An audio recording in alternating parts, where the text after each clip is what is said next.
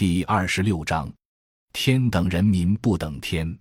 在离开江西兴国之后，自己也一度想离开乡村建设领域的工作，于是我就到了改革开放的前沿阵地深圳。但是我去的时候正好遇上二零零八年的金融危机，像我这样没有任何城市工作经验的人，自然不是很好找工作。最后几经辗转，经朋友的推荐，加入了国际扶贫机构行动援助 （Action Aid），在广西中越边境的小县城里工作，一待就是三年。从二零零八年十二月到二零一零年五月的一年半里，是在一个叫宁明的县城工作，从助理开始做起，行政。财务、筹资、后勤、项目等，几乎什么都做。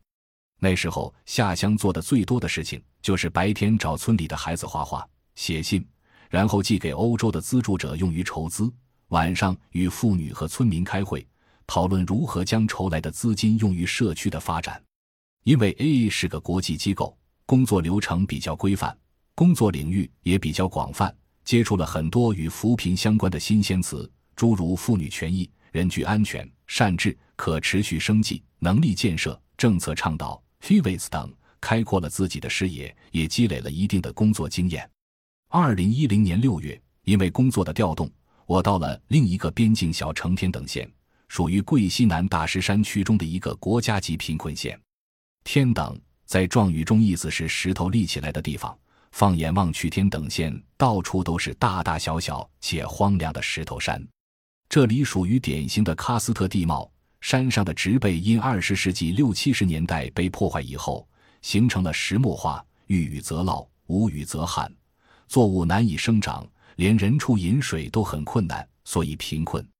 但当地人也有一种战天斗地的气概，很喜欢把天等称作“天等人民不等天”。其中有一个叫立屯的村子，用三代人打通出山的隧道，就是这种精神的最好体现。因为经验的增长和资历的积累，到了天等之后，我成为当地项目的负责人，带着三四个人的团队，在机构的框架下，按照自己的理想和愿望在奋斗，得益于当地淳朴的民风和干劲，在天等做出了一些让当地农民、政府各方都满意的事情，同时自己在生活上也有了很大的改变，不仅仅把这里当做工作的地方，更多的是和当地人交朋友。周末和他们一起去骑行、爬山、踢球，晚上还会与他们一起烤红薯、搞烧烤，努力融入当地的生活圈，而不仅仅是一个过客。最幸福的事情莫过于在天等工作期间，一次志愿者活动上，我遇到了一个美丽的广西姑娘，从相识相知到相爱相恋，最后走入婚姻殿堂。这个边境小城成为我们爱情开始的地方。工作上的进展。生活上的圆满，让自己踌躇满志，要在这个边境小城做出一些改变。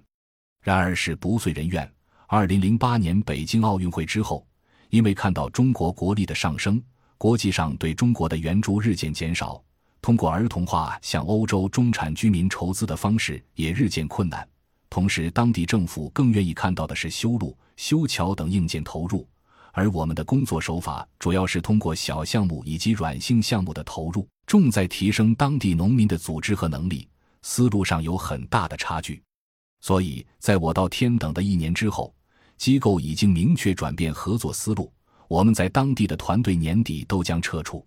三年的合同到期后，我离开了天等，也离开了广西，因为和当地人有了关系，也有了连接，总忘不了那里的山山水水和淳朴的农人。对广西的人和事总是多一些关注，也盼着有回来的时候。